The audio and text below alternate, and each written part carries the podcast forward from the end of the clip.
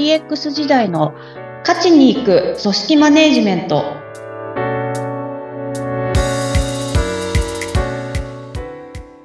お疲れ様です。株式会社ナズリー代表取締役、筒井千明です。インタビュアーの土井さとみです。どうぞよろしくお願いいたします。よろしくお願いいたします。さてさて、いつも私、筒井さんにいろいろとデジタル周りのお話を聞いてもらっているんですが、今、あの、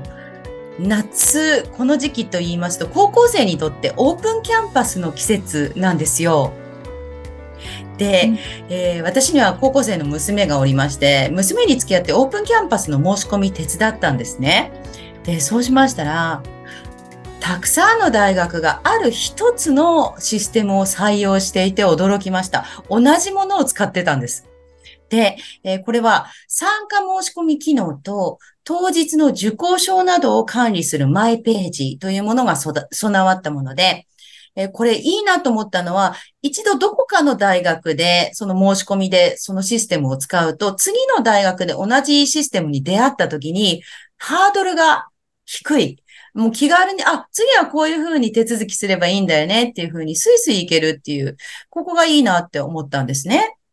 で、一方、この、まあ、人気システムを採用していなかったある大学は、その申し込み開始日時にサーバーが落ちましてですね、立て直すまで一週間ほど時間がかかってしまっていたんですね。やっぱり採用されるにはそれなりの理由があるんだなっていうふうに思いました。いやー、なんかこの話聞いて、そうか、もうオープンキャンパスとかそういった仕組みを利用してるんだなっていう、まずちょっとそこに びっくりしたというか、もうそういう時代なのかっていうふうに思いました。いや、そうですよね。オープンキャンパス、そんなもうなんかメールでとかそういう時代じゃないんですね。システムで一斉に。で、なおかつ、こう、いろんな大学が同じシステムをってなると、あ、まあ、ある種ちょっと競合的な発想になり得そうな気はするんですけども、うん、そういうのではなくてっていう、やっぱり大学側も来てほしいから、うん、じゃあまあやっぱり同じような形でやろうか、みたいな話が、まああったのかなかったのかわかんないですけど、ねえ。いう取り組みになってるんだろうなっていうような気はしますよね。ねえ、面白いですよね。そのシステムの開発会社にとっては、まあ全く同じシステムを使い回せるということになりますよね。そうですね。もうそこに特化したシステムですっていう形でサービスとしてはやってるんだろうなっていう気はし、っていうとこですね。うん。ねえ。やっぱりこれ、大事な大事なその大学の入学志望者に対しての初めてのなゲートみたいなところですから、失敗しないでね、うまくやりたいところではあるでしょうしね。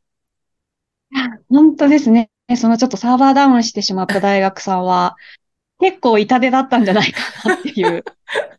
や、本当私もそう思います。本当に気の毒だなって 思いました。さて、えー、プロジェクトマネジメントとはおテーマに、ここのところ筒井さんにお話を伺っていますが、今回からプロジェクトチームの作り方というお話を伺っていきます。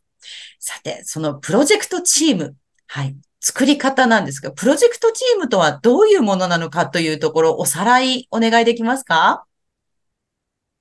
はい、えっ、ー、と、まあ、プロジェクト自体が何かの、あの、目的を達成するためのものですよっていうようなお話をしたかと思うので、もうそれはチームになったとしても同じで、あの、その目的を達成するために、あの、チームとしてやっていきましょうっていうような形になりますかね。うん、うんこれがね、プロジェクトチームの仕事というのがなかなか成功率が高くないよというお話もありましたね。そうですね。なかなか初めてやることだったり、あの、わからないものに立ち向かっていくっていう側面があったりはするので、あの、当然、成功率っていうところは、あの、やってみないとわからないっていうところは大きいのかなっていうところですね。うんで、その、まあ、成功させるためにはどうすればいいかということで、チームどんな風に作ればいいのか、お話をお聞かせいただけますか？はい、えっと、まあ、チーム編成の考え方というか、大前提みたいなところで言うと、あの、まあ、何か、こう、目的があってっていうところなんで、まあ、例えば、まあ、月に行くとかでも全然いいんですけど。あ、月に行く。うん。のプロジェクトの話だと結構そのお話、あの、最初に月に行きましょうみたいな話があった時の、あの、エピソードとか出てきたりするんですけど、まあそういったこと取り組みましょうって言った時って、じゃあ月に行くためにはどういう役割がいるのかとか、あの、どういう人たちがいなければいけないのかっていうところが、先にそういうところが出てきて、で、対して、あの、じゃそれに詳しい人、誰々さんに声をかけてみようとか、あの、どこどこの会社に声かけてみようとか、そういった動きにはなるので、あの、先に人が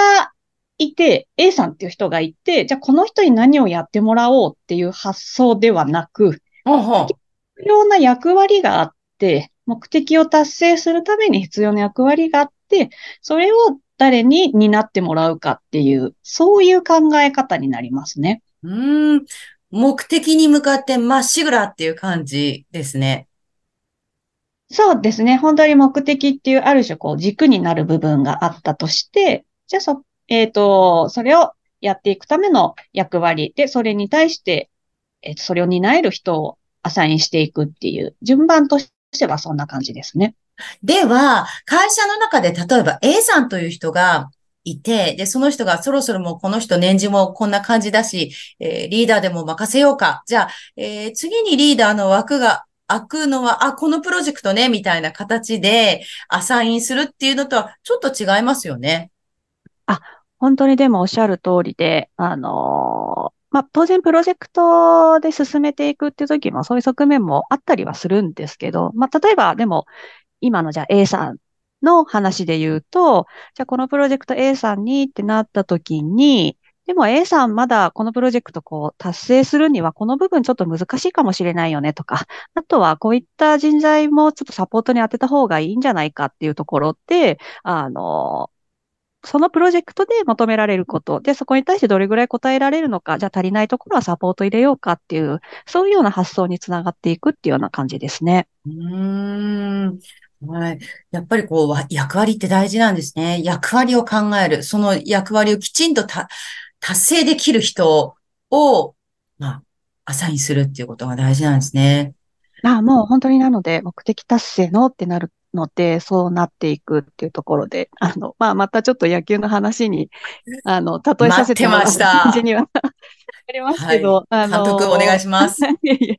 まあ、スポーツとかね、本当そうだと思うんですけど、まあ、野球で言うと、あの、まあ、先にポジションがあって、でまあ、ピッチャーとキャッチャーいないとまずダメですよね、とか、で、それぞれ内野手がいて、えっ、ー、と、外野手がいてっていう話。で、まあ、ポジションがイコール役割っていう話なんだとすると、まあ、そこをできる人がいないとゲームとしては成立しないですよね。で当然勝つっていうのは難しいですよね。うん、で、それと同じような考え方ですね。はい。っていうとこなので、あの、よく、えっ、ー、と、プロジェクトチームってどういうふうに作ったらいいんですかとか、体制どういうふうに考えたらいいんですかって言われることあるんですけど、はい。まず、あの、この人がっていうよりも、じゃあそれをやるためにどういう役割が必要なのかっていうのを先に考えるっていうところが、あの、結構大前提としてだいぶ異なってくるところにはなるので。あ、そっかそっか。はい。あじゃあ、役をまずちょっと整理しなきゃいけないですね。あ、でも本当にそうなんですよね。うんうんうん、はい。っ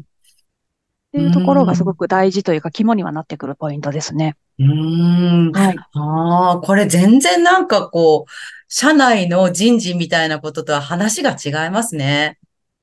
そうですね。なので、そこが大きな、あの、言葉にしてしまうと、人ではなく役割ですよっていうだけなんですけど、うん、ものすごく大きな違いなんじゃないかなっていうふうに思いますね。うん。はい。アベンジャーズ作るみたいな 感じですかね。そうですね。発想としてはそんな感じですね。はい。そろそろお時間になりました。今日はプロジェクトチームの作り方をテーマにお話を伺いました。筒井さんはプロジェクトマネジメントについてのセミナーを開催しています。詳しくは、ポッドキャストの説明欄のリンクからご覧ください。お話は？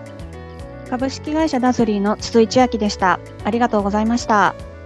ありがとうございました。次回もどうぞお楽しみに。